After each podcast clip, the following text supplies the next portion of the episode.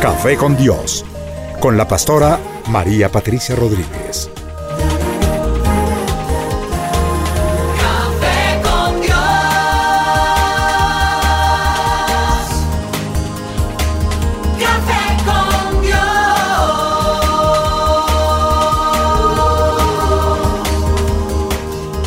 Comparte desde la sala de los pastores un café hablando de la verdad y revelación de la palabra de Dios. Un vivir diario de la Biblia en nuestros días, en compañía de la pastora María Patricia Rodríguez.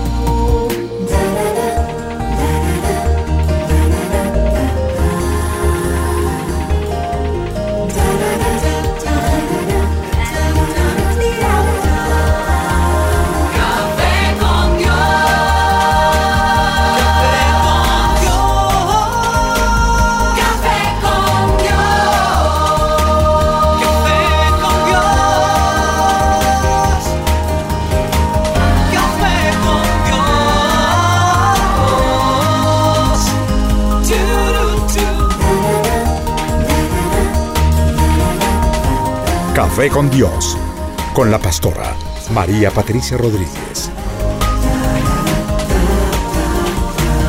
Café con Dios. Bueno, es un hermoso día y una gran oportunidad para poder estar juntos de nuevo en nuestro programa Café con Dios. Y pienso que estamos viviendo circunstancias que ameritan el programa que vamos a tener esta mañana. Pero primero, claro, voy a saludar a mi mesa de trabajo. Hoy, aparte de la mesa general, tengo una invitada muy especial que es Dubi, que es parte del equipo ministerial. Ella es encargada de la intercesión aquí en la iglesia, ese ministerio, ese gran ministerio. Dubicita, un saludo para la audiencia, por. Buenos días para toda la audiencia, de verdad que es un privilegio muy grande poder estar acá con mi pastora y con toda la mesa de trabajo y con este programa que como dice mi pastora es, mejor dicho, fundamental en este tiempo, sí señora. Amén. Todos, por favor, saludemos, Mauro. Pastora, muy buenos aquí. días. De verdad que para nosotros es un privilegio muy grande estar aquí compartiendo con usted este café con Dios, que para nosotros es un tiempo verdaderamente muy apreciado, muy apreciado por todo lo que el Señor está haciendo a través de esa sabiduría que le ha dado a usted desenmascarando todos estos temas. Amén. Lili. Buenos días, Patti. Qué privilegio nuevamente acompañarte en tu programa. Y sabemos, como tú lo dijiste, Patti, que este tema que se va a hablar hoy es de bendición para, para nosotros y para la iglesia. Pues tenemos también aquí de vuelta a Danielita que está estudiando, pero ahora está en vacaciones, entonces ella es mi mano derecha en el programa, se supone. No, no, no. No, la izquierda. Cuando está en vacaciones. es mi mano izquierda porque yo soy zurda. Danielita. Pastora, me siento de verdad bendecida, privilegiada de estar con la pastora nuevamente aquí en Café con Dios y pues a la expectativa de lo que Dios nos vaya a hablar hoy en el programa. Amén. Y Linita. Feliz, mamita, de estar aquí contigo. Es un privilegio, es espectacular tu programa. Mm, Gracias, mi amor. Bueno, y ahora al Rey de Reyes vamos a darle la entrada suprema, porque pues es él quien tiene que dirigirnos, acompañarnos, permitir que sea de bendición el programa, que sea un refrigerio para el alma. Y Padre, pues no nos queda sino ponernos en tus manos, pedirte Espíritu de Dios que tú seas transmitiendo a través de las ondas radiales la bendición que quieras llevar, Señor, a, nuestras casas, a nuestro corazón. Y yo te pido una unción muy especial derramada en esta mañana, un espíritu de oración que tú pongas en el corazón de cada uno de nosotros, un espíritu de intercesión, Señor, eh, que tú despiertes eh, ese espíritu en tu iglesia, Padre, alrededor del mundo, que tanta falta nos hace, por favor. En el nombre de Cristo Jesús, gracias por estar con nosotros, Espíritu de Dios. Gracias, Padre Celestial, Señor Jesucristo. Recibe la gloria y la alabanza en el nombre de Jesús. Amén y amén. Amén. Supongo que ya está el cafecito listo en la mano y que estamos ya dispuestos para nuestro programa, pues bueno, hoy he querido traer el tema de la intercesión. Eh, yo no sé si, si lo saben, pero la intercesión y la oración tienen formas y motivos diferentes. Y a veces no saben cuando uno dice, no, vamos a interceder, pero bueno, entonces eh, como que es, es diferente a orar, es diferente a interceder, que, ¿cuál es la diferencia allí? Es lo que yo quiero que hablemos esta mañana, pero mucho más que la diferencia que hay allí, quiero por eso tomarme este primer pedacito del programa para eh, traer la atención sobre todo de los colombianos, porque nos compete muchísimo, este es un momento crucial en, nuestra nación, estamos viviendo, uh, yo pienso que estamos a, a puertas de una gran decisión que tomará un rumbo dramático, depende de lo que se dé y cómo se dé, que es acerca del proceso de paz. Yo no me voy a poner aquí a hablar acerca del proceso de paz, si sí, si no, sino sencillamente yo voy a hacer una propuesta para todos los oyentes a los que nos concierne la nación y los que amamos a Colombia.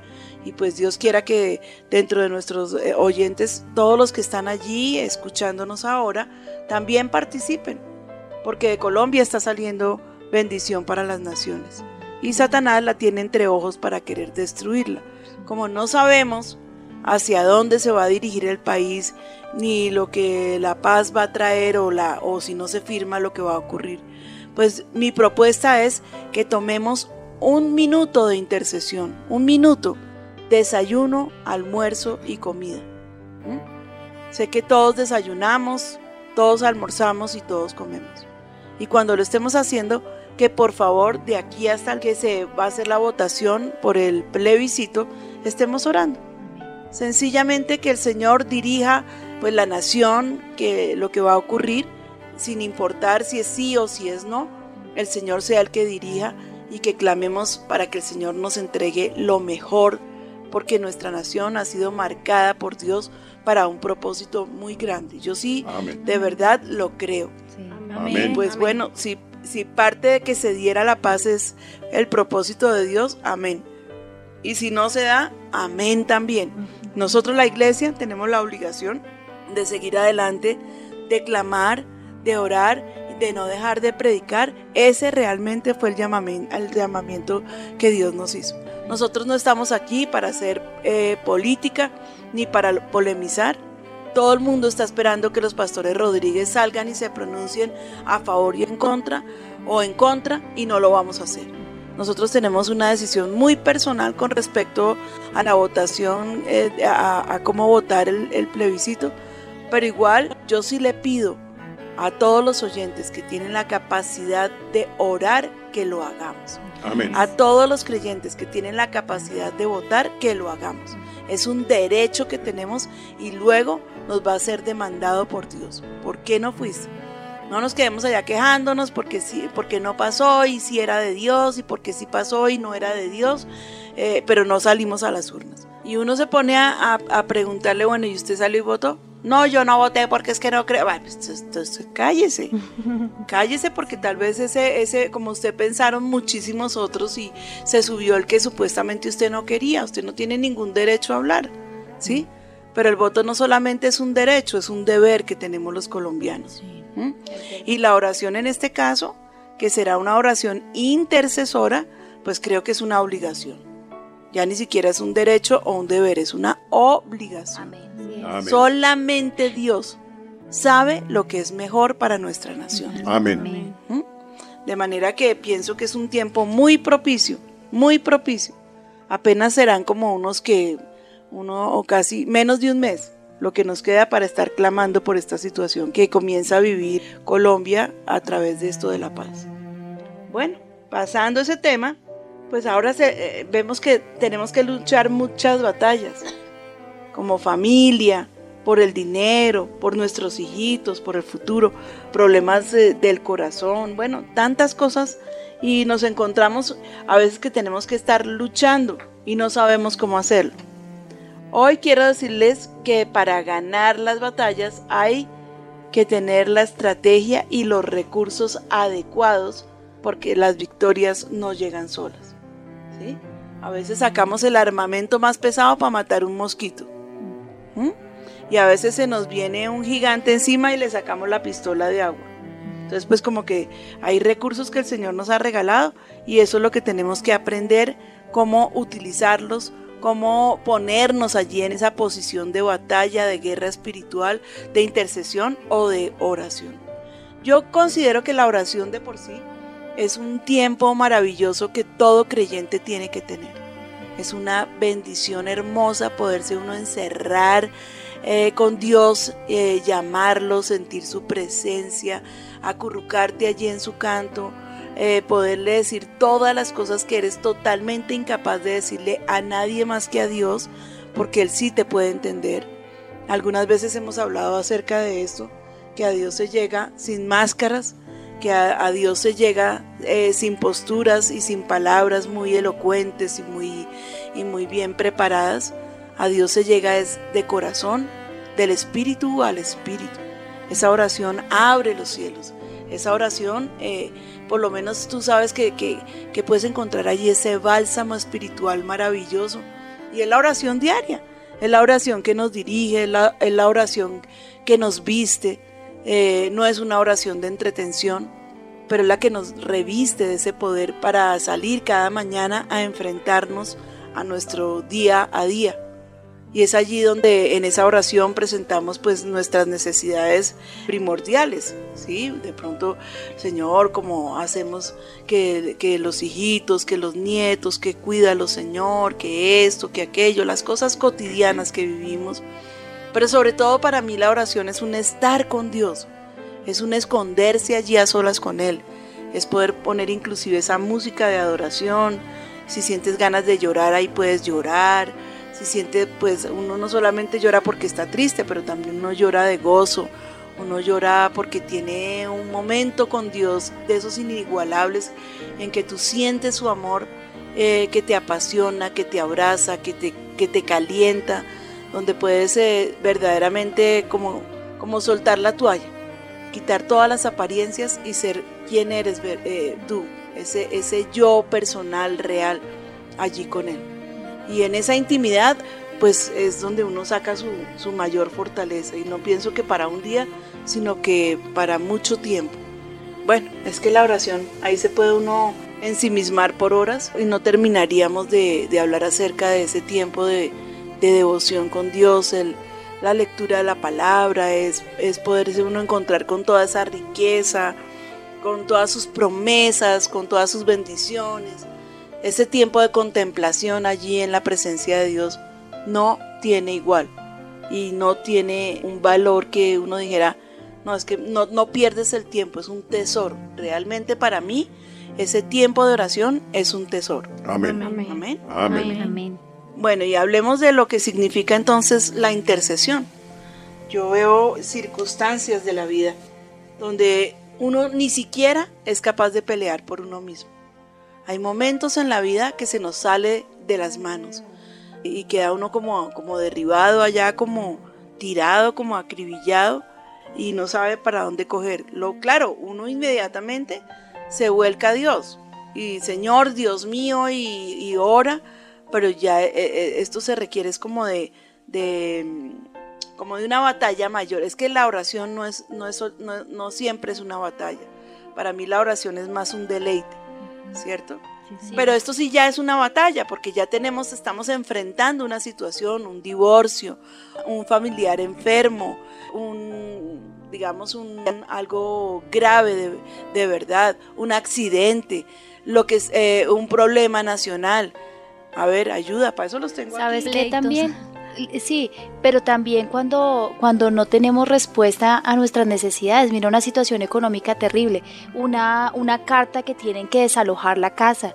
Eh, hay tantas situaciones en la vida de las familias que necesitan la intercesión. Sí. La parte de la salud también que afecta tanto, uno escucha muchas veces cuando la familia se reúne toda para interceder específicamente por la salud de un familiar o de Sí, alguien cercano. La rebeldía de los hijos también. Sí. Sí, hay, hay circunstancias de la vida que ya no requieren de una oración, sino que requieren de una intercesión. Sí. ¿Y qué es interceder? Es tomar el lugar de otra persona, es ponerse en ese lugar para suplicar, para defender su caso, motivados solamente por el amor y la misericordia. ¿Sí? Sí. Una persona, cuando tú tienes que vivir una batalla como esa, pues lo mejor que tienes que encontrar es un compañero de oración que realmente te ame, en primer lugar, ¿sí? Un compañero de oración que se pueda poner ahí en, tus pies. En esta semana tuvimos una noticia muy triste, muy, muy triste, acerca de una bebita que es hija de, de una pareja del ministerio con un dictamen médico gravísimo. Y pues uno va y los ve y ellos están en estado de shock. Ellos todavía no han salido de ese estado porque lo que le están de- decretando a la niña es, es ni más ni menos pues que un decreto de muerte. Sí, Sí, sí. Es un decreto de muerte. Y la chiquita tiene tres añitos. Entonces cuando uno llega y los ve en ese lugar, pero en esa posición, ¿saben algo? Es el Espíritu Santo de Dios que como que llega y conecta Sí. una pila diferente y todo el mundo, miren, salta inmediatamente Ay, sí. para clamar por, por, por, por, por la salud de la niña. Y Amén. sabes que ayer que los visité decían eso, nos sentimos tan acompañados. Sí. Sentimos el amor de la gente, sabemos que todos están intercediendo por nosotros. Amén. Amén. Es Sí. un clamor impresionante que se despierta. Yo por lo menos que eh, estoy por ahí o en la noche que me levanto al baño y lo primero que veo es la cara de la niña. Sí. sí. Y es, es- es una carga que ha puesto Dios en el corazón. Sí, Amén. es verdad. Pero es algo es. que yo pienso que es sobrenatural y, y- y lo que yo tomo es el lugar de ellos como papás, no, no queriéndome sentir su papá ni mucho menos, sino pararme en sus pies de verdad, de verdad, eh, sin gota de egoísmo y decir, Señor, ¿qué tal que fuera mi bebé? ¿Sí? Entonces se desgarra el corazón y uno comienza a clamar, Señor, un milagro, por favor, un milagro, Estefanía necesita un milagro. Amén. Y empieza uno a, a sacarlo desde el fondo de sus entrañas y viene allí como, como una, una, como que se, se remueve todo. Pero saben algo que me, me ha pasado impresionante en esos tiempos de intercesión en que Dios me, me ha puesto en la madrugada, que siente uno la necesidad de orar la necesidad, pero impos- impresionante de, de ese clamor de oración por la bebé. Así y es. bueno, gloria a Dios porque sí, es un dictamen gravísimo, pero eh, en unos análisis que le hicieron ayer a la niña, pues el médico estaba sorprendido porque del día que entró al hospital ayer, las células malignas habían cedido sin haber comenzado el tratamiento, estaban aterrados. Amén. El Señor ya comenzó a hacer una sí. obra eh, impresionante en, en la, en la niña. Mm. ¿Mm? Pero ¿qué pasa? Los papás no están en condiciones de ponerse en, en ese clamor. Ellos están es en, en estado queja. No contra Dios, sino ¿qué vamos a hacer? Dios mío, esto es terrible, no lo puedo soportar, esto es muy duro, esto, o sea, están en shock, están sí. eh, totalmente incapacitados. Ha- Hagan de cuenta que estaban en la guerra y fueron los que recibieron el disparo. Sí, señora. Pero para eso tienen intercesores alrededor. Yo creo que este es un programa tremendo porque todos que estamos aquí en la mesa de trabajo sabemos que mi mamá es una intercesora. Totalmente. Amén. Me 100%. encantaría aprender cómo se hace todo esto y yo sé que muchos, porque tienes autoridad y lo has hecho durante años, mamita. Eso es un corazón de intercesor. Nuestra pastora intercediendo por una chiquita en la madrugada. Díganme ustedes, qué mejor regalo para ellos, mamita, tremendo. No, lo que pasa ahí es que, por lo que, o sea, lo que les digo, ¿cuál es el lugar del intercesor? El intercesor toma el lugar del soldado caído. Sencillísimo. Tremendo. Como no puede ir, como él no lo puede hacer, el intercesor corre y se pone en ese lugar y yo sé que es una transmisión espiritual que Dios hace de poner en el corazón de uno la carga del otro. ¿Mm? Como que uno siente la necesidad de correr a sacar al compañero herido del campo de batalla y tomar uno su lugar. Más o menos para mí eso es lo que significa la intercesión. Sí. Pastora, es como, como cuando decimos que, que siente uno dolor de patria, ¿no? Yo creo que eso Sí. es algo que, que- que lo que ellos están sufriendo, eh, lo estamos sufriendo todos, porque finalmente, pues, los que tenemos nietos o tenemos hijos, a un hijo nuestro le da una fiebre o cualquier cosa y se le vuelve una fiebre para, para, para uno, cualquier problema de ellos. Y ahí es donde uno dice, empieza uno a sufrir lo que ellos están sufriendo. Mire, nosotros hace 15 días, más o menos, Sí, Sí, señor. que tuvimos esa angustia tan terrible con nuestra nieta menor. Sí, terrible. que la compartimos con Dubi porque Dubi es mi consuegra, figúrense. Ay, mamita, ¿cómo te Privilegio consideramos? ¿Cómo No. te consideramos, mamita? Un gran privilegio. Amén. Sí. Pero vivimos un momento terrible, sí, sí. yo no sé, pues gracias a todos los que se Sí. votaron allí en pie de batalla, pero nos, no, o sea, nos llama o me llamó a mí Ana María, mi nuera, y era Terrible. Dios mío, ¿qué pasó, mamita? ¿Qué te pasó? Dios mío. Y Juan y gritaba al otro lado, se está muriendo, se está... Yo dije, Dios mío, pero ¿qué es lo que pasa? Por favor, por favor, en el nombre de Jesús, tomen eh, un poquitico de aire y díganme qué está pasando. ¿Qué es lo que está pasando? Cálmate, mi amor. No, que Moshel no respira hace tres minutos, que se nos murió, que Moshel está muerta. Dios mío, cuando nos dan semejante noticia, uno, no, yo me puse como loca, brincaba eh, ahí en el piso como una loca. Y Ricardo, mi amor, mi amor, ¿qué pasó? Le dije, no, que Moshel, que Moshel, que no respira, que no sé qué. Bueno, y, Ricardo, yo jamás lo había visto fuera de lugar. Él siempre, él es, eh, Ricardo es una persona que, que actúa, él siempre actúa. Y después eh, como que, que ya piensa. No, estaba totalmente, pero ¿cómo así? ¿Pero cómo así? Entonces me tocó sacudirlo y decirle, vistámonos porque la niña se está muriendo. Nosotros vivimos a tres minutos de ellos. Y no, la eternidad para llegar hasta allá, clame, sangre de Cristo, Sí. cúbrela. Ah, bueno, no sabíamos ni siquiera, de verdad, no sabíamos cómo orar. Quería uno tirarse al piso, quería uno salirse por el balcón, quería uno volverse loco porque es un momento donde uno dice, por Dios, una noticia que la bebé se murió.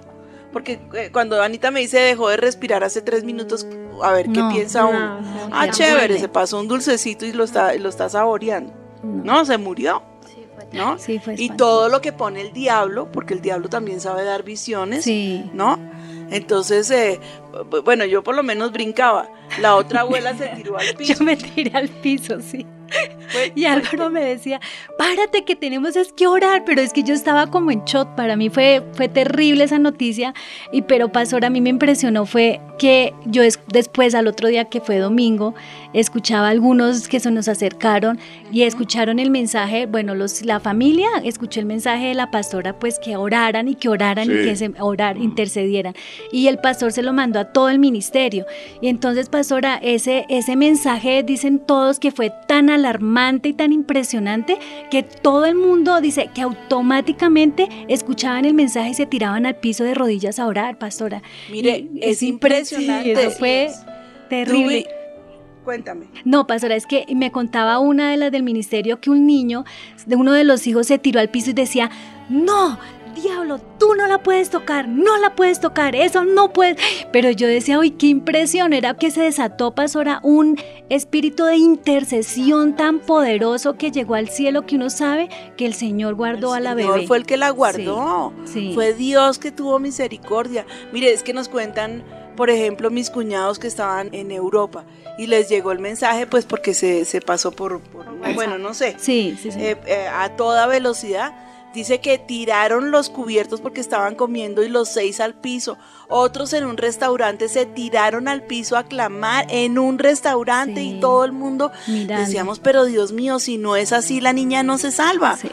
El domingo, inclusive que fue tan terrible, pasaron en la tarima el testimonio de un niño igualito que, que Moshe. Sí, sí, señora. Tuvo eh, lo mismo, pero el niño quedó con una lesión gravísima. Dios mío. Ah, Nosotros pensábamos no solamente eh, en, en- en el momento que estábamos viviendo, sino en el después, Sí. que le fuera a quedar alguna lesión por la falta de oxígeno, porque la niña estuvo más de tres minutos Sí. sin Pues, responder y sin respirar. Ana María cuenta que, que cuando estaba así en esa ella dijo se murió la niña, pero que cuando la niña volvió en sí, la chiquita estaba como caída su cabecita, sus ojitos no los abría, ella dijo, no, pues vivió, pero pues ella después se ríe como ya como en- ne- nerviosa, dice, no, vivió, pero quedó bobita, decía, imagínense, Sí. pastora, fue terrible. No, nosotros llegamos al apartamento de ellos, estaban en- allá abajo en la camioneta y la niña era como un papel Sí. y era totalmente ida, era como un entecito.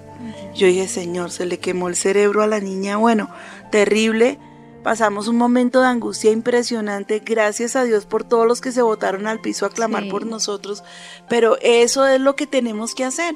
Hay gente que corre como loca a buscar el mejor médico, hay gente que corre como loca a buscar la in- intermediación de un hombre. No, no, es que cuando uno tiene tan, tan cercano al Señor y cuando uno sabe que solamente en un momento de impotencia como esos, Él es el que tiene la respuesta Amén. y utiliza ese armamento que es la intercesión, los cielos se mueven. Sí, Los cielos se mueven. Amén. Satanás estaba sobre la niña. Sí. La niña yo estoy segura que estuvo, pues no cinco minutos, es que a uno, eh, sin ver respirar a un niño puede ser que dos segundos le parezcan tres Eterno. horas. ¿Sí? Pero los médicos decían, no, tremendo, yo les creo porque pues e inclusive eh, Ana María llamó a, ur- A la policía, sí. y el policía ayuda. entró como loco a abrirles espacio, pero él tenía que averiguar qué había pasado porque pues que no fuera a ser eh, un intento de asesinato de los papás, ¿no? Pero el policía llegó y le dijo, la niña estaba muerta, le decía al médico. Le dijo, no, yo le creo, yo le creo. Pero lo que usted está diciendo versus lo que estamos viendo aquí no, no tiene nada que ver, la niña está perfecta. Ustedes no tienen nada que preocuparse, ella está perfecta. Fue un incidente y no fue nada más. Entonces, pero figúrese no tener uno el recurso de intercesión, no tener uno oh, ah, esa capacidad como de reaccionar. Por eso siempre mantengamos un- una, una compañía de oración eh, que sea de esto, que, que eh, reaccionaria. ¿Sí? Sí.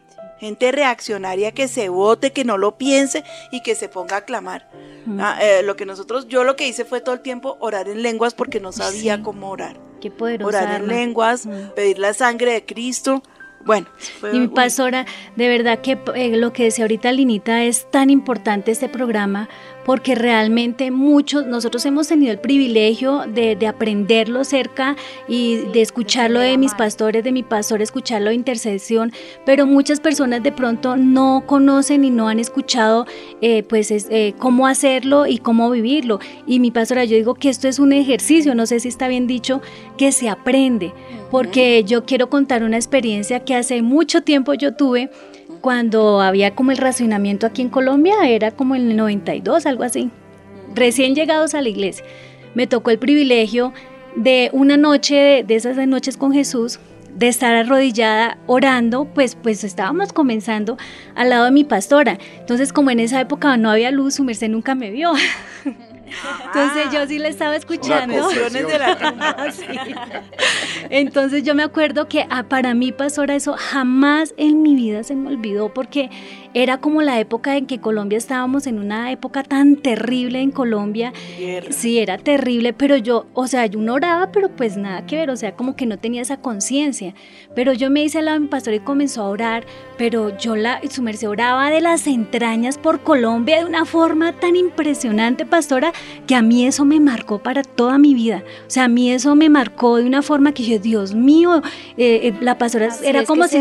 Sí, es como si se le estuviera muriendo un familiar, un hijo, pero oraba por Colombia, por la nación, por, por bueno, de todo lo que incluye en esa época, lo que incluía que la crisis que estábamos viviendo. Y yo me paré, me fui para mi casa. Yo no oré, yo realmente la escuché, pero eso lo aprendí. Y eso para mí me marcó mi vida. Y yo dije, Dios mío, así es que uno tiene que interceder. Y nunca se me olvidó, pastora. Y lo que su merced nos cuenta esta mañana, cómo su merced lo hace, orando por Estefanía, orando por Momel y todo, es la forma en que realmente el Espíritu Santo quiere que nosotros lo aprendamos y lo ejercitemos así, de esa forma, con esa intensidad. Sí, es. Lo tremendo de todo esto y lo que yo quiero dejar en claro es que cuando se hace una oración intercesora, no se hace con egoísmo, no se puede, porque es por otros, porque o es por la nación, o es por una persona que está en necesidad. Mejor dicho, es que es un momento tan, tan decisivo que uno está totalmente despojado de todo egoísmo. De sí Sí. mismo. Miren, yo les voy a contar una experiencia que yo tuve cuando fuimos a Israel la primera vez. Eh, bueno, hicimos el tour y llegamos a, Jerusalén y llegamos al muro. Entonces, eh, yo no sé si a ustedes les pasa o saben, mejor, no, mejor dicho, no les pasa. Les quiero explicar. Aquí, por ejemplo, eh, en una zona de Bogotá, hay unas calles, pero ¿saben algo que yo el otro día pasé por allí y ya no están? Tanta guerra y tanta intercesión, pues tiene que ser que se, que se levantaron, se aburrieron y se fueron, dejó de irles bien. Pero era solo de brujería y hechicería. Ah, sí, sí. Estaba el indio amazónico, Ah, la, la la 40. reina no sé qué, bueno, todos ellos, eh, todos. Hasta el José Gregorio se nos había pasado la frontera. En una, en una misma cuadra. Eso fue antes del cierre de la frontera.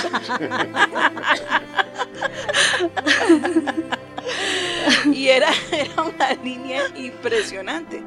Y uno pasaba por ahí y uno sentía ese espíritu Sí. inmundo de brujería y de hechicería. Sí, sí. Porque es que así, o sea, los espíritus se manifiestan como se llaman y así obran. ¿sí? Sí. Y ahí lo que había era brujería. Pero cuando uno llegaba a Jerusalén al muro, uno, o, o sea, yo, yo me acuerdo que me acerqué al muro, pues, pues otra cultura, están las mujeres allí con, eh, en ese clamor, en, ese, en, ese, en esa intercesión, a los hombres al otro lado. Allá nadie va a tomarse fotos, allá todo el mundo va a orar. Tremendo, Eh, absolutamente a orar. Ese muro, desde que quedó en pie, desde, que, de- desde la destrucción del templo, que fue lo único que quedó en pie, solamente se ha usado para orar por la promesa que, que Dios le dio a Salomón. ¿Sí? Sí, señora. que si, que si estaban en pecado, que si se habían apartado, que si el Señor los había desechado, miraban hacia, hacia Jerusalén y oraban hacia el Sí. templo, entonces el Dios de los cielos los oiría y bueno, toda esa petición que le hace allí Salomón. Fue una dedicación de ese, de ese espacio para la oración. ¿Sí? Y de hecho los judíos hacen sus sinagogas hacia esa dirección y todo el tiempo oran hacia esa dirección, hacia, hacia el muro de Jerusalén, del templo. Y bueno, cuando de pronto yo me, me- me- me- ya me metí en mi cuento, ya como que eh, pa- pasé el pedacito de turismo, de turista, y de pronto comienzo a sentir que, que mi cuerpo se, se comienza a mecer, Mm. ¿sí? Comienza a mecerse el cuerpo y comienza a salir de mi interior una intercesión. Eso fue en el año 2000, 2000 sí, que era cuando estaba pues Colombia en ese estado, estábamos secuestrados por la guerrilla dentro de la ciudad. Y comienza a mecerse mi cuerpo y mi espíritu y comienza a salir un clamor por Colombia y llanto y, y era solo Colombia. Yo, eh, o sea, uno como va a decir que tenía todo solucionado. Estábamos inclusive teníamos hasta un poco de problemas económicos en la iglesia. Bueno, a mí no me importó. Nada personal. Ese fue un clamor exclusivo por mi nación. Y era clame y clame y me salían palabras y a borbotones, a borbotones. Y yo decía, pero ¿qué es esto tan impresionante, por Dios? ¿Qué es esto tan terrible que pasa aquí? Y, y el Espíritu Santo me habló y me dijo, este es un lugar de intercesión. Tremendo. Este es un lugar para poner la vida por otros. ¿Mm? Y bueno, y allá pues la costumbre que tienen eh, la gente, los peregrinos, es llevar papelitos de mucha gente y meterlos dentro de, de las ranuras del muro eh, para que se escuchen esas oraciones. Bueno, esos son, esos ya son, eh, pero, o sea, al, al hecho al que voy es que ese es un lugar de De intercesión, que lo que allá se siente no es que uno eh, lo maquine, lo piense, sino que es que lo, lo, lo- toma el Espíritu Santo y lo pone a interceder. Sí o sí, hay que interceder. Pero ustedes no se imaginan lo que salía del Espíritu, ustedes no se imaginan la- las oraciones, las lágrimas. Cuando me encontré con Ricardo porque separan a los hombres de las mujeres, me, me- me contó la misma experiencia, me dice, sentí una necesidad y un clamor por Colombia que hasta me dolía. Yo, wow, Tremendo. tremendo. Bueno, hicimos el tour que nos iban a hacer y yo le dije a, a- a la guía que, yo, que nosotros queríamos volver al muro. Pero ya estuvieron, le dije, no, no importa, pero queremos volver al muro. Y volvimos a entrar. Otra vez la misma experiencia. Y es una angustia en el alma que uno no la puede liberar hasta que no la deja ya plasmada en esos ladrillos. ¿eh? Sabiendo que no es el ladrillo el que le va a responder, No, obviamente. Sino que ahí está el espíritu de intercesión. No sé si me hago entender. Sí, sí, no es que haya un espíritu ah, de intercesión, sino que está el espíritu de intercesión. El Espíritu Santo Santo, está allí amén. en ese lugar moviéndolo a uno a clamar, a orar, a moverse uno por cualquier necesidad que estoy segura, segura eh, que de allí vino mucha liberación para nuestra nación. Sí. Totalmente segura. Allá en ese lugar, eh, eh, estando allá en Israel, fue que tuve el sueño de la marcha, que de hecho llegamos y lo hicimos. Sí, señora. Y comenzamos a ver un cambio importantísimo en nuestra nación. Ahora, por favor, no me vayan a apedrear. No me estoy echando las glorias de que por causa no. Les estoy contando de una experiencia personal. Pero yo podría decir algo diferente a lo que tú piensas, mamita. ¿Cuántas veces has intercedido por Colombia? Sí. Muchas, Y muchas, siempre. Durante muchos y muchos años.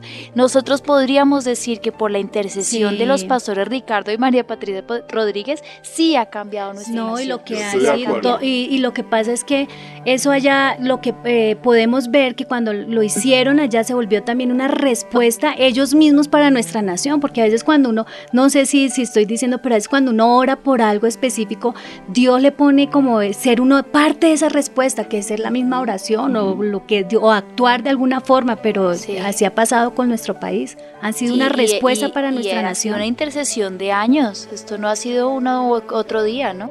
A medida que ha ido transcurriendo el programa, pues no los quiero dejar ahí en el limbo de, de que, bueno, les he contado experiencias, pero no les he contado en sí lo que es eh, el interceder, aunque está metido dentro del tema. Entonces, ¿qué es, qué es un intercesor? Yo no me imagino al Señor Jesucristo intercediendo por nosotros delante del Padre como, ay, eh, bueno, mira, es que no es tan malo, déjalo para esto, aquí, cuando Él es, ¿saben algo? A mí me da muchísimo temor de Dios y siento un respeto gigantesco. Eh, lo mismo le pasa a Ricardo conmigo. Cuando estamos en esos tiempos de intercesión, yo aquí o él allá, jamás soy capaz de pararme a escucharlo. Pero es que oigo unos gemidos que, uy, Dios mío, a mí me conmueven el alma y medio que escucho la oración, le digo a Ricardo, ¿tuviste una, una intercesión, una lucha? Me dice, no, era el Espíritu Santo gimiendo por nosotros. Tremendo. Tremendo.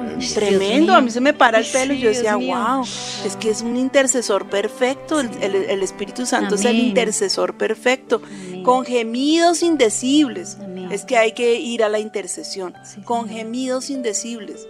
O sea, no es que tú pones como, como, venga, yo voy a orar eh, por Colombia, entonces paso uno, paso dos, paso tres, porque si tú mecanizas la oración, deja de ser oración y se convierte en un rezo. ¿sí? Amén. Yo pienso que la intercesión es algo que te toma por sorpresa. La intercesión es para esos momentos, como ya hemos venido hablando durante el programa, de guerra, de alerta, de, de alarma, de que, o sea, mejor dicho, estalló la bomba y todo el mundo corra para el búnker. Eh, Eso, eso más o menos es interceder. ¿Cómo tomar ese, esa práctica, que es lo que me, me estabas diciendo, Lili? Sí, señora, o sea, eh, yo pienso, porque eh, si, es, si es como lo decía Dubicita, es como ejercitarse, o sea, es como ya cogerle la práctica, pero o sea, a veces uno se para y dice, bueno, por ejemplo, cuando están los ayunos que vamos a orar por Colombia, que vamos a clamar, y uno dice, bueno, ¿yo qué pido? ¿Cómo empiezo la oración? ¿Cómo hago? Porque uno no sabe, o tú nos decías ahorita en el, en el caso de, de Momel, o sea, en ese momento no supe qué pedir, pero oré en lenguas, pero no sé, como algo como eso, esa indicación de uno agarrarse y de ahí ya empieza como a fluir. Yo, yo les decía ahorita como si, si eh, ejercitáramos nuestro cuerpo y de un momento dado pues lo dejáramos, pues ya uno vuelve y se atrofia, entonces no sabe cómo hacerlo. Mira, yo pienso que la intercesión sencillamente es, es, eh, como esa pasión, como ese dolor ajeno, como esa falta de necesidad, o esa falta total, ese dejo de egoísmo, y uno se para de- decididamente por la situación que se le presenta al frente y comienza, comienzas a clamar, a clamar. Y lo más sorprendente de todo esto es que el ejercicio te lo da el Espíritu Santo. Él es el que te ejercita. Y Él comienza a añadir una palabra a otra, a otra, a otra, a otra. Y acaba uno haciendo oraciones que uno dice, wow, Dios mío. Yo a veces me acuerdo que cuando yo intercedía, cuando estaban más, más jóvenes mis hijos, y que a veces se me, se me ponían eh, eh, dificilitos y empezaba yo a interceder por ellos, yo decía, Señor, si alguien me oyeran dirían, esta señora está loca o es un monstruo. ¿Mm? Y salían cosas de mi interior que yo decía, Señor, no, no maldiciéndolos, no, para nada. Pero Señor, haz, Señor, ponles abrojos, Señor, ponles... eso. Y cuando yo terminaba, yo decía, pero eso será santo, eso será bueno. claro que es bueno. Claro, porque no, ay Señor, por favor, que no le duela. Mi bebé, que por favor. No. Es una oración donde uno dice, no, estoy bravo. Mejor dicho, uno lo que tiene que tomar en ese momento es como una ira santa contra Satanás. Sí. Porque Él es nuestro archienemigo. Entendámoslo todo el tiempo. Siempre que hay necesidad de intercesión es porque Satanás metió la mano en los planes de Dios. Sí. Porque de alguna manera está atacando, porque quiere matar una bendición, porque se quiere robar una persona, porque quiere atacar una nación, porque quiere, o sea, robar, matar y destruir. Sí. Porque es para lo único que sirve Satanás. ¿Sí? Robar, matar y destruir. Entonces cuando vemos circunstancias como esas, uno lo que tiene que hacer es, aquí estoy Señor, yo me dispongo, yo estoy aquí para disponerme para este momento de guerra que se está viviendo. Y empieza uno a orar en lenguas y el Señor comienza a darle, comienza a darle, comienza a darle. Y uno no debe parar porque se siente tonto, uno se siente como que, "Ay, ¿y qué más digo? Venga, pienso. ah, sí, Señor, es que la papa en Boyacá están haciendo como torcida, entonces por favor endereza los surcos. No, es una intercesión donde uno dice guerra, es guerra, es la necesidad, hay que, hay que, hay que salvar esta situación. Es como si estuvieras corriendo una carrera de esas que, que tienen no relevos, sino, ¿cómo se llaman? Eh, eh, obstáculos, exacto. Que tienen obstáculos y va uno pasando uno y siente uno que ya la pasa y pasa el otro y pasa el otro y pasa el otro. Es algo impresionante y es Dios que va moviendo la mano, es Dios que va dirigiendo eh, el espíritu del corazón. Sí, ¿Mm? por- porque muchos vienen acá a mi pastora y preguntan, otros pastores y todo, preguntan que cómo se maneja el ministerio de intercesión, ¿cierto? Siempre preguntan cuando vienen los congresos y todas las pastoras, bueno, ¿cómo manejar? el-?" Y yo, pues yo digo, es que es tan impresionante porque aquí el ministerio de intercesión, el primero que todo, siempre es el Señor, el Espíritu Santo que le pone a mis pastores qué hacer, por qué orar, cómo orar y cómo hacerlo. Entonces, no, no hay estrategia, las estrategias siempre las da Dios a mis pastores y, y es, es, es tremendo porque sí, no- uno maneja como la logística, por decirlo así, pero realmente mis pastores son los que manejan la intercesión y, y siempre es esa, esa, esa respuesta y esa necesidad que veo yo siempre en mi pastora. No, hay que orar por eso, hay que orar por aquello. Pongan a tal, tal grupo a orar y uno dice, pues, o sea, es lo que hemos visto, que hemos aprendido y que por lo menos algo visible, de pronto en la tarima cuando mis pastores están orando siempre por la necesidad de la gente y a veces yo digo, los veo cuando corren a la tarima, mucha gente no entiende el por qué la gente corre a la tarima cuando termina un sermón. Y es porque la, está ahí el pastor, está la pastora orando por nues- nuestras necesidades, intercediendo por lo nuestro, entonces es, es lo que realmente la gente como que se- le impresiona y ve, y sobre todo mi pastor es que ven la respuesta a esas oraciones que es impresionante, uno se quedará escuchando cada respuesta a esas oraciones, son tremendos los milagros que uno escucha de todo lo que Dios hace por, por todo esto que la pastora dice, que, que lo que tiene uno que hacer y escuchar a la pastora, orar, orar, eso es lo que tenemos que hacer, interceder. Sí, amén. Algunos se preguntarán y, y me van a decir, pero bueno, a ver, pastora, usted nos dice que nos rodeemos de gente de oración, gente que nos acompañe en ese clamor, pero yo estoy solo, yo vivo solo. O el caso de que no, es que yo soy el único cristiano en mi casa. Pues bueno, yo quiero que ustedes sepan que Avivamiento tiene líneas abiertas de oración Sí, señora. Cada vez, ¿cuántos testimonios hemos escuchado en la tarima que tenían no sé qué tragedia terrible? Llamaron al call center, inmediatamente se pusieron eh, a- a- y alguien siempre va a estar respondiendo. Entonces, Danielita, si tú quieres darle los datos, por favor, a nuestros oyentes de cómo comunicarse con la iglesia para un momento de esos de intercesión, por favor. Claro que sí, pastora, está el número fijo de avivamiento que es 795-3333, la opción número 2 para que marquen si necesitan oración o intercesión por algo específico. También están unos números de teléfono en Estados Unidos, en México y en Argentina que al marcar se comunican directamente con Colombia, con Bogotá, Colombia. El número de Estados Unidos es 718 618-5002. 718-618-5002. En México es 55 84 213 366.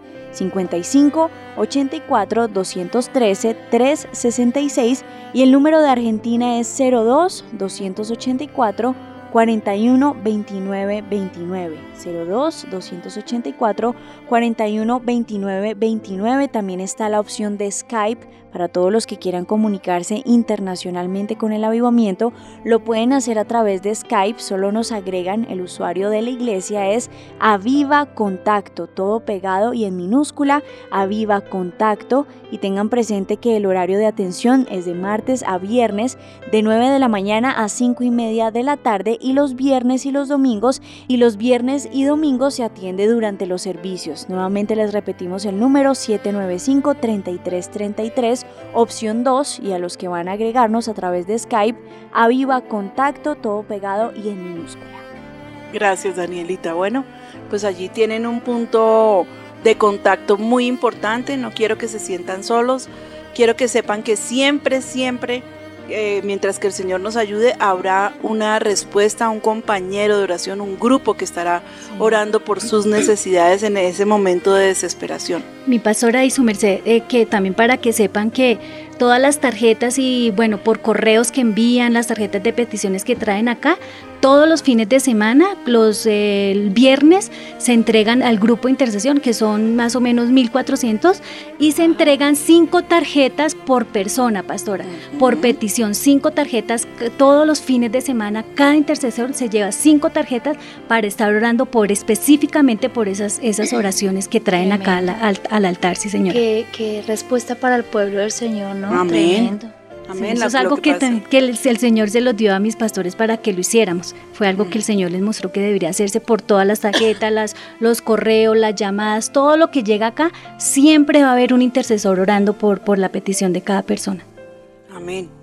No, y yo los veo, por eso, pues co- como que nos da tanto dolor con Ricardo cuando termina el servicio y pasa la gente con sus peticiones desesperados y uno dice, pero es que yo oro aquí por cuatro, por cinco, por diez y la iglesia son multitudes, son 25 mil personas Sí. eh, y yo oré por cinco. Pero es que, o sea, el que tiene una necesidad desesperada hace lo que sea, se pasa por encima de lo que sea y llega y, y- realmente pues eh, se gana la bendición porque es un valiente, no se queda allá, no, pero imagínese aquí, eh, ¿quién se va a dar cuenta que yo, que no sé qué? No, pelea tu bendición, hay que, hay que ser uno, un soldado aguerrido, tiene uno que no ser todo el tiempo como esa persona pasiva. Hay otra cosa, ¿no? El, el espíritu de, de- de intercesión conchuda. ¿No? ¿Y esa cuál es? Sí. Esa, esa modalidad es, uy, no, pastora, yo necesito que mí. usted interceda porque yo quiero un mejor trabajo. Claro, hermano, y ya estás orando tú. No, por eso vine. Le dije, no, hermano, a ver, por favor, espíritu de vagancia se va afuera. Ya. Sí. Bueno, pero sí intercedí porque el espíritu se va, no, hay cosas que yo tengo que aprender a luchar por mí, Sí. hay cosas que yo tengo que aprender a llevar delante de Dios. Eh, eso es como los que llegan a que yo les profetice. Gracias al Señor que yo tengo ese don profético. Gracias al Señor que el Señor me ha puesto allí como profeta. Pero si algo me ofende terriblemente es que la gente llegue a que yo le profetice porque eso viene de una costumbre pagana en que iban a que les leyeran las cartas, a que, a que les adivinaran la suerte. y Yo no soy una divina, yo soy una profeta de Dios. Y cuando vienen, inclusive pastores, hermana, yo siento que Dios me tiene una palabra a través suyo. Le digo, ¿en serio, hermano? Porque Dios no me ha dicho nada. Y hay gente que se compromete en eso y sí, sí, hermano, así dice el Señor. No, no, las cosas santas son de Dios. Amén. Y todo tiene su momento y su lugar. No estés esperando en el, en el espíritu de adivinación, que venga y me profeticen, que me se pare allá una persona media hora y te dé un masaje pentecostal con profecía de lo, todo lo bueno que te va a pasar. Porque cuando la profecía viene por causa del hombre, solamente puede profetizar cosas buenas y halagüeñas porque lo que quiere es ganarse tu alma. No, no. Cada cosa en su lugar. Clamar e interceder tienen sus premios delante del Señor. Mira lo que dice aquí en la palabra, porque lo que dice Duby es muy cierto. Hay mucha gente que está dispuesta a orar en un momento determinado, pero intercesores, intercesores, El Señor nos dice a través del profeta Ezequiel, y busqué entre ellos hombre que hiciese vallado y que se pusiese en la brecha delante de mí a favor de la tierra para que yo no la destruyese y no lo hallé. Ezequiel 22:30. ¿Mm? Sí, Esta es una clara referencia a la intercesión, ¿sí?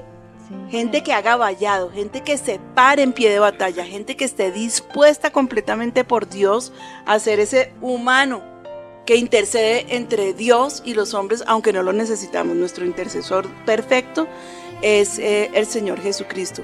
Pero cuando vienen esas, esos juicios, cuando vienen estas cosas, uno que se pare, uno que se levante, uno que le clame a Dios, que tenga la valentía de sostenerse allí, tal vez como un Josué para detener el sol y la luna cuando estaban en aquella batalla impresionante.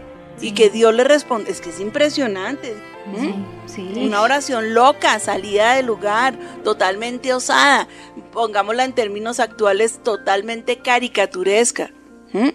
ridícula inclusive. ¿Cómo así que se detengan la luna y el sol? Pero se detuvieron, se detuvieron porque había un guerrero allí que estaba eh, eh, peleando por su nación, estaba eh, allí en plena guerra por su nación. De manera que eso es lo que necesita Colombia, mis hermanos. A título eh, personal y directo, cuando tenemos una batalla que se nos sale de las manos, que ya no es de oración, sino de intercesión, entonces hay que entrar en ese espíritu. El intercesor, yo se los digo, no tengo otra mejor forma de explicárselos o de hacerles un diagrama de un, un intercesor perfecto, porque a veces encontramos que en la armadura de Dios, pues por lo menos hay un orden ahí como lógico de lo que es esa armadura. En el intercesor no, el intercesor es un guerrero. Es uno que se para y pone su vida por los demás y eso es lo que es el Señor Jesucristo. El Señor Jesucristo se, se paró y puso su vida por toda la humanidad y no contento con eso todavía sigue intercediendo por nosotros. Amén. Ese es el Sí. intercesor Amén. perfecto. ¿Ok? Sí, sí, señora. Si se los puedo resumir en dos palabras, ese es el intercesor perfecto. ¿Mm? Entonces, ¿cómo se intercede? Pues mi hijito, espero en el Señor que no le toque una experiencia terrible para que aprenda lo que es intercesión. Empecemos a ejercitarnos, empecemos a clamar por Colombia, empecemos a decirle, Señor, esta es la nación que tú amas, empecemos a ver el dolor que nos rodea y comencemos a clamar por todo esto. Yo a veces veo cosas que digo, Señor, esto no es justo, no es justo esta miseria que pasa en la tierra, no es justo y me pongo y clamo. Y yo soy una guerrera brava, yo tengo mi lista negra. Sí. Fue una frase que nos encontramos de Ruth Graham que decía, Dios no siempre responde a mis oraciones sí. Si lo hubiera hecho, me habría casado con el hombre inadecuado varias veces. Eso también Es es bien real. importante. Eso yo lo tomo a título personal, oraciones personales. Sí. Quiero leerles un texto y creo que aquí nos tenemos que quedar y cerrar nuestro programa. Espero de verdad que, que podamos ser bendecidos por este tipo de programas y que aprendamos que necesitamos pararnos en la brecha. Y, les di, y le dijo, recorre la ciudad de Jerusalén y coloca una señal en la frente de quienes giman y hagan lamentación por todos los actos detestables que se cometen en esa ciudad. Amén. Si tienen ahí la Reina Valera, por favor, Lili. Sí, el señora. texto. Dice, Vamos. y le dijo Jehová, pasa por en medio de la ciudad, por en medio de Jerusalén, y ponles una señal en la frente a los hombres que gimen y que claman a causa de todas las abominaciones que se hacen en medio de ella. Bueno, ahí tenemos. ¿Quieren un motivo de intercesión? No acabarían nunca. ¿Quieren un motivo de guerra espiritual? Imagínense pasarse uno por la ciudad y viendo todas las inmundicias que se hacen en ella, eh, ponerse a clamar. Y sabes algo, Eh, algo bien meritorio, Dios no se toma las cosas en juego. Cuando Dios dice que nos marcará, que les pondrá una marca en la frente, serán personas puestas allí como personas de alto rango. Es que a veces no nos gusta ese ministerio de la intercesión y de la oración porque nadie nos ve. Sí, es Entonces verdad, no nos podemos hacer famosos. No Sí. para los hombres, pero sí para Dios. Y Amén. Dios tiene una gran, enorme reserva de bendiciones para aquellos que se convierten en intercesores. Yo les vuelvo a clamar desde el fondo de mi corazón. Intercedamos por Colombia. Las Amén. cosas inmundas siempre las acusaremos de- que, desde que Dios nos dé pulmones y autoridad para hacerlo, así sea parados en un, en un banco, en una esquina, que espero que no lleguemos a eso, pero si nos tocara, allí nos verán. ¿Mm? Que Dios guarde a Colombia. Que Dios ponga su mano poderosa sobre nuestra preciosa nación. A mí el Señor en el año 2000 me dijo, no me pidas la paz, pídeme avivamiento. Amén. Y nosotros, los pastores Ricardo y María Patricia Rodríguez, no estamos ni a favor ni en contra del sí ni del no, pero estamos clamando por un avivamiento para Amén. Colombia. Amén. Amén. Colombia necesita sumergirse en un gran avivamiento y ese avivamiento traerá luz y traerá paz a nuestra nación. Ahora con ese mandato de abrir una iglesia en cada rincón de nuestra nación, pues pase lo que pase, si salen los guerrilleros del monte, allá los esperamos para poderlos ayudar a resocializar, a ponerse en paz con Dios primero que todo y a ponerse en paz con la nación. Si no se da el proceso de paz, seguiremos clamando y avanzando por un avivamiento sobre Amén. Colombia. Amén. Esa, ese es nuestro pensamiento. Sí. Si quieren, traspáseselo a quien quiera. No nos llamen cobardes porque cuando toca salir y hacer lo que toca salir y hacer, lo hacemos y no le ponemos peros. ¿Sí? A mí que no me toquen los niños, que no me toquen la familia, que no me toquen a una sociedad que es sana y que es mucho más conservadora de lo que cuatro payasos quieren hacernos ver. Sí. Somos una sociedad de principios y de valores morales y ahí está la marcha como certificado de eso. ¿sí? A mí no me pongan a pelear en temas de política porque no les pienso jamás volver a caer en ese juego. Avivamiento solamente está clamando por un avivamiento, fue la orden que recibimos en, en el 2000 y no ha cambiado. Señor, danos un avivamiento de norte a sur, de oriente a occidente, Señor. Llena la tierra de tu gloria. Llena, Señor, a Colombia con tu espíritu. Colombia, Señor, no puede ser regida por una paz en los papeles, sino una paz en el corazón, Señor, Amén. de adentro hacia afuera, no de afuera hacia adentro. Clamamos la paz que tú prometes, Señor, no la que prometen los hombres. Clamamos por esa paz que es inagotable, que es ese gozo inefable porque viene de tu mano. Señor, nuestras bendiciones no dependen de la postura de un gobierno, sino del Rey de los cielos. Tú eres y serás siempre nuestro temor. Nosotros no le tememos a los hombres, solamente tenemos temor de ti, mi Rey. Y a tus pies estamos porque somos tus siervos y somos tus discípulos. Señor, y lo que tú nos digas que hagamos, eso y nada más es lo que haremos. Justamente eso es lo que proclamamos desde Avivamiento, que la paz de Colombia depende 100% del Señor Jesucristo. Y nosotros, Señor, te damos las gracias porque nos has permitido avanzar hasta este día y hasta este momento. Yo pido que tú pongas bajo tu protección a la iglesia, a tu iglesia, ponla en tu mano y que nadie la pueda tocar, que Satanás no pueda tocar a la iglesia sobre Colombia, Señor, que Satanás y las intenciones del infierno aquellos que se quieren oponer a que seamos es- esta boca libre para predicar el Evangelio, tú cierra esas, esas bocas, ciérralas, Señor, en el nombre de Cristo Jesús. Y te ruego, Señor, que venga ese avivamiento por toda la nación, derrama un gran avivamiento, Padre, derrámalo, Señor.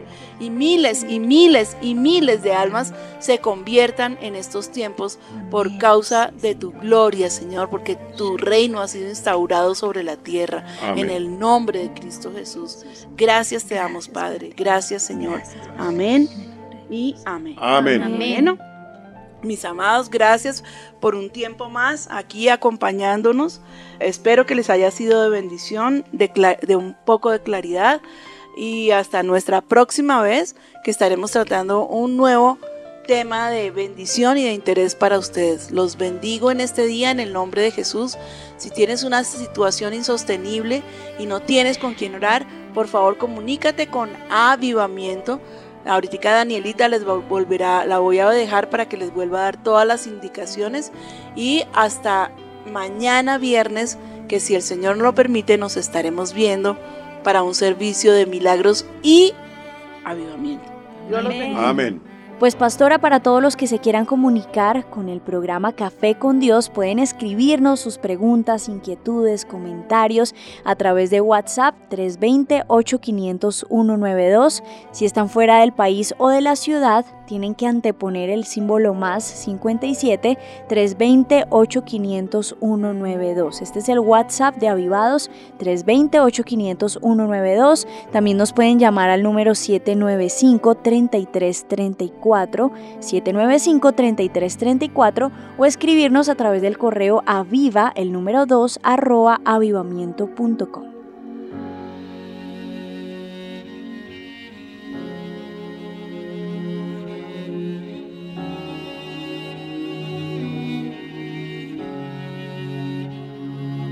Levanta tus manos y dile Espíritu Santo, queremos adorarte, queremos exaltarte, queremos llenar tu trono con nuestra adoración, porque es lo único que anhelamos hacer, adorarte, contemplar tu hermosura, contemplar tu santidad.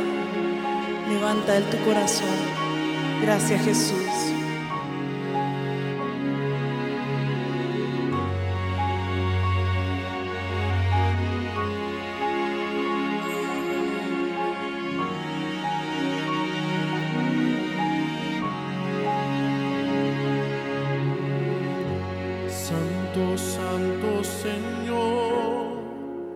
Dios Todopoderoso, al que era, al que es y al que vendrá. Santo, Santo Señor, Dios Todopoderoso,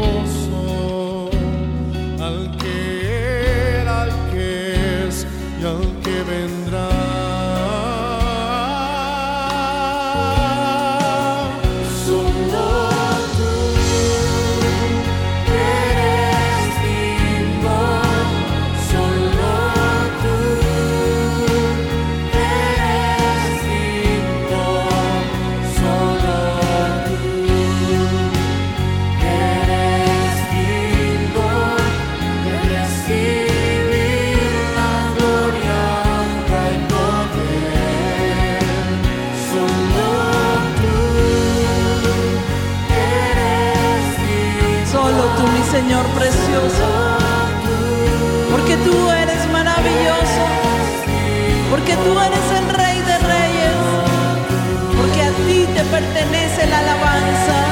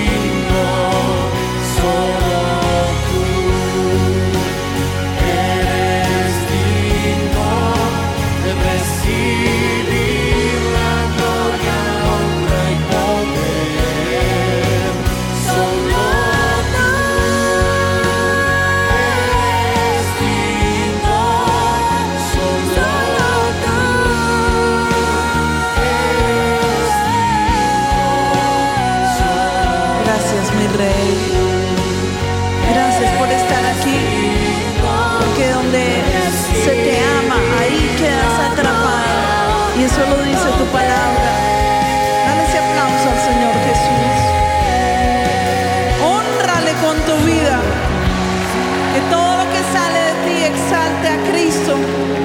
Que todo lo que hay en tu interior alabe a Jesús.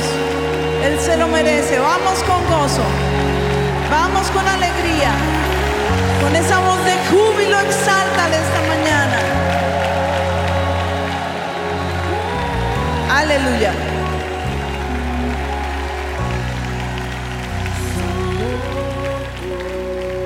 Aleluya. Vamos a darle ese aplauso al Señor. da da da da da